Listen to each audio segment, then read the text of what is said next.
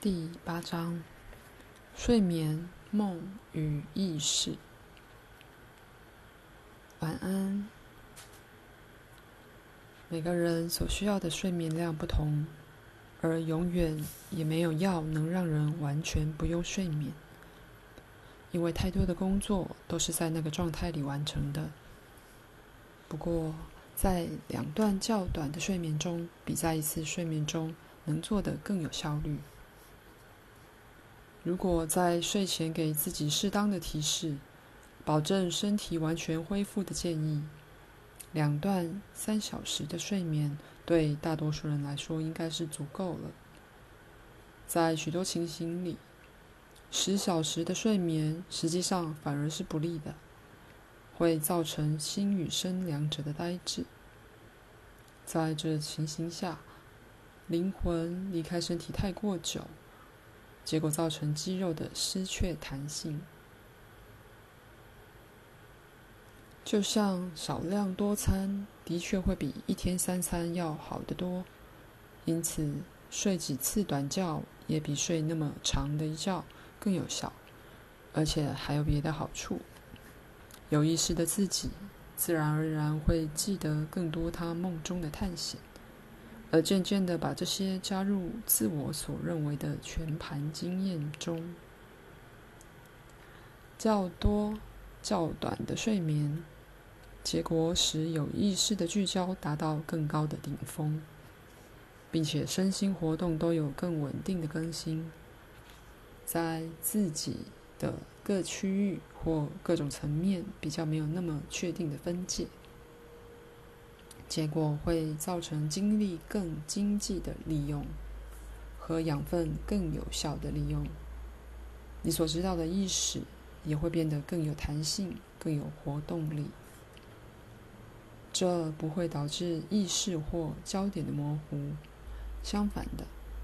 更大的弹性会使有意识的聚焦趋于完美，在醒时与睡时的自己之间看起来有很大的隔阂，主要是分工的结果。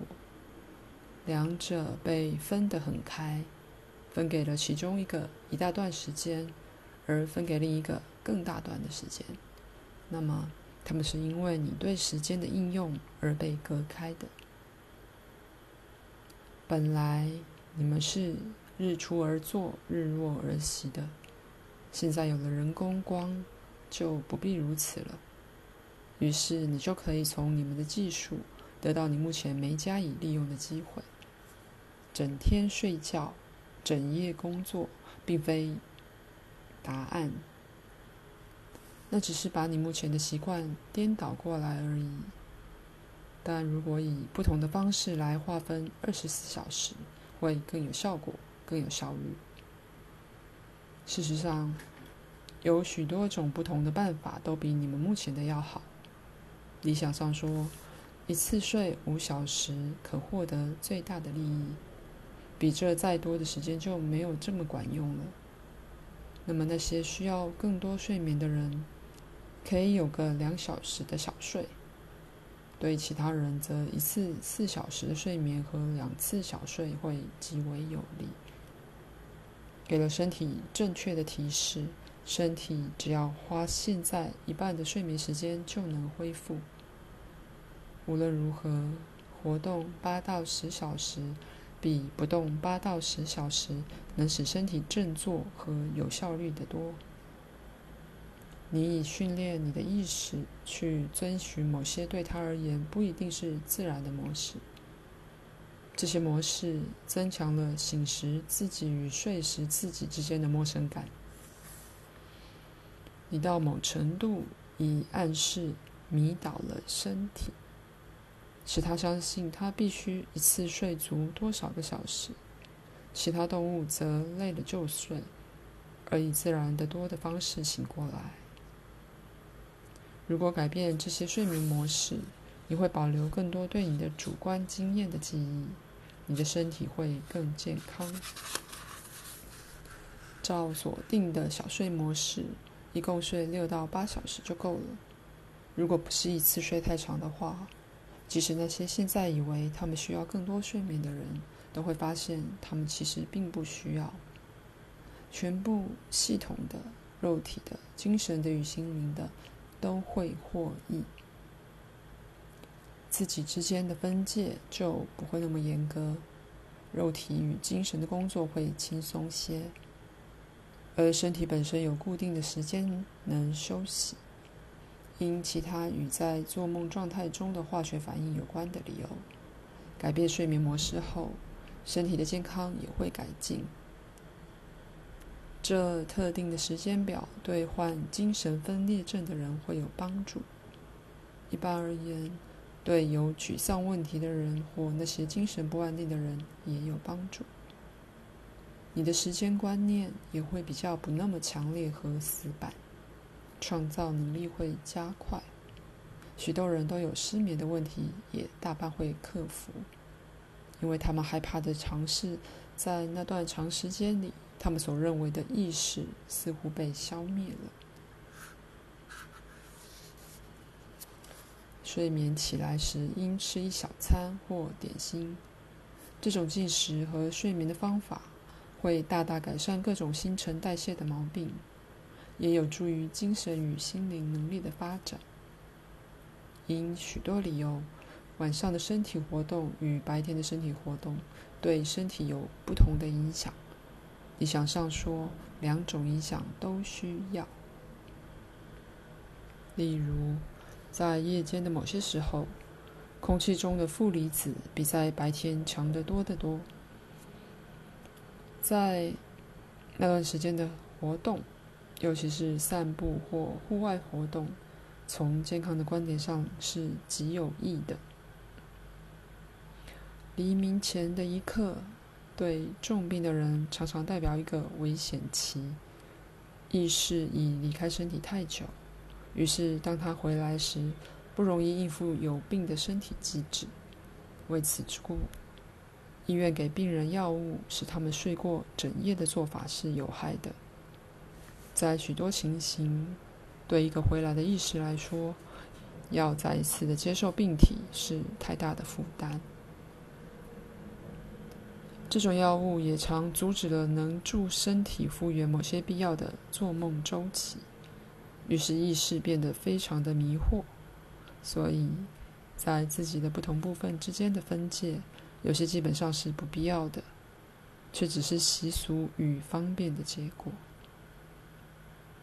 例如，在较早的时期，虽然没有电灯，在夜间睡眠也并不是长而持续的，因为睡觉的地方并不像现在那样安全。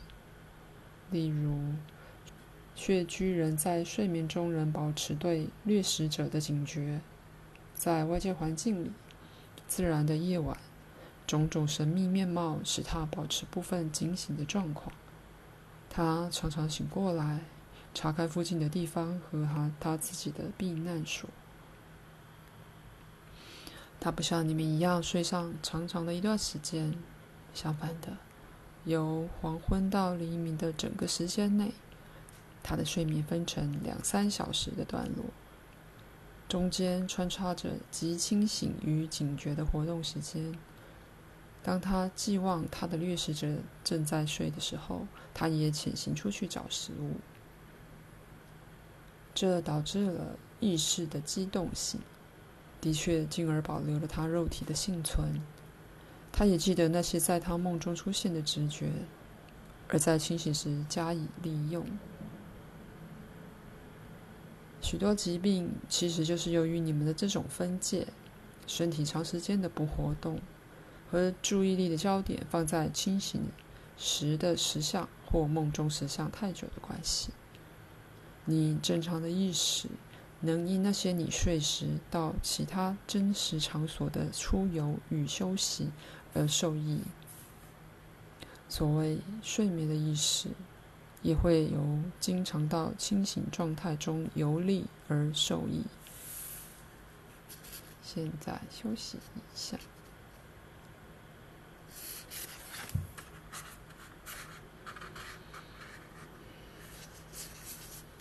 我在这儿谈到这些事情，因为这种习惯性模式的改变，一定会导致对自己本质的更大了解。人格内在做梦的部分，在你看来似乎很奇怪、很陌生，不只因为基本上焦点的不同，而且因为你清楚地把一个二十四小时周期的相反部分分给自己的这些不同区域，你尽量地分开它们。在这样做时，你把直觉的、创造的和心灵的能力，十分清爽的与你肉体的操纵的客观的能力分开。你认为你需要多少小时的睡眠，并没有关系，睡几个短些的觉则对你要好得多。而那时你确实只需要较少的时间。最大的睡眠单位应在夜晚。但我再说一次。在六到八小时肉体的活动之后，睡眠的效率减低，而害处也开始了。以我所说的这种交替的活动段落，荷尔蒙和化学的作用，尤其是肾上腺素的制造，会作用的有效得多。身体的损耗会减低，而同时所有的重生力量会用到极限。新陈代谢快与慢的人均将受益。心灵的中心会更常常被发动，而人格的整个本体会更加强而维护得更好。结果，意识的机动性与弹性会更加助长意识的集中，疲乏的水准会永远维持在低于危险点。结果，身心双方都更平衡。其实很容易采用这种时间表，例如，那些按美国工作时间做事的人，可以在夜间睡四到六小时，随个人的不同；而在晚餐后小睡。不过，我要说明白，任何超过六到八小时的连续睡眠都与你不利。至于十小时的睡眠，则可能危害不浅了。那时，当你醒过来，你并不觉得休息充分，却觉得精力耗光了。你没有好好照顾你的铺子。如果你不了解，在睡眠期间，你的意识确实真的会离开你的身体，那我所说的就毫无意义。你的意识的确有时会回来查一查肉体机制。而原子与细胞的简单意识，身体意识，总是与身体在一起。因此，身体不是个空壳子。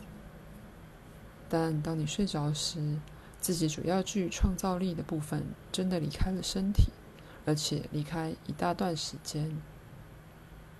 有你们目前的睡眠习惯导致了一些强烈的神经质行为的例子，梦游症。在某程度也与此相关。意识想回到身体，但他已被催眠而相信不可惊醒身体。过剩的神经能量接管了，而唤起了肌肉活动。因为身体知道他已经太久不动了，再下去的话会导致严重的肌肉痉挛。同样的例子适用于你的饮食习惯。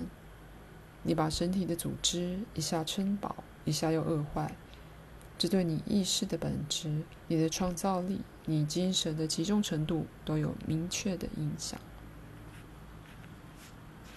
例如，照着这个方向，你在夜间真的把你的身体饿死，饿死，而由于这么长的时间都不给身体食物，乃增加了它的老化。所有这些都反映在你意识的力量与本质上。你的食物应分配在二十四小时内，而并非只在醒来的时候。也就是说，如果睡眠模式照我所建议的改变了，你在某些夜间时间也会吃东西，在任意进餐时间你会吃得少得多。少量多餐比你现在做法。在身体、精神和心灵上都有益得多。改变睡眠模式会自动改变饮食模式。你会发现你是一个更为统一的本体。例如，你对你的千里眼和他心通等能力的觉察程度也会大得多。而你不会像现在一样，觉得在做梦的自己与清醒的自己之间有条鸿沟，这种疏离感会消失大半。你对大自然的欣赏也会增加，因为一般而言，你对夜间多半不熟悉，你对梦中发生的直觉知识能利用的好得多，而你的情绪周期也不会像现在那样明显的摇摆。